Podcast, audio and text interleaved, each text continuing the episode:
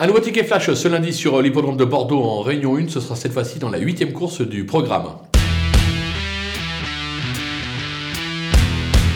On va s'appuyer sur la candidature de deux chevaux qui viennent de s'entrebattre dans un quintet à Vincennes. Le numéro 11, Wall Lotalov, euh, qui s'est classé sixième sans être des plus heureux. Je pense que le tracé de Bordeaux va servir ses intérêts. Il devra en profiter pour renouer avec la victoire. Méfiance toutefois avec le numéro 10, Copsy, qui vient de devancer puisqu'il s'est classé deuxième. C'est un cheval de qualité. Une nouvelle fois, il va jouer la gagne. On va tenter tout simplement un couplet gagnant placé des deux.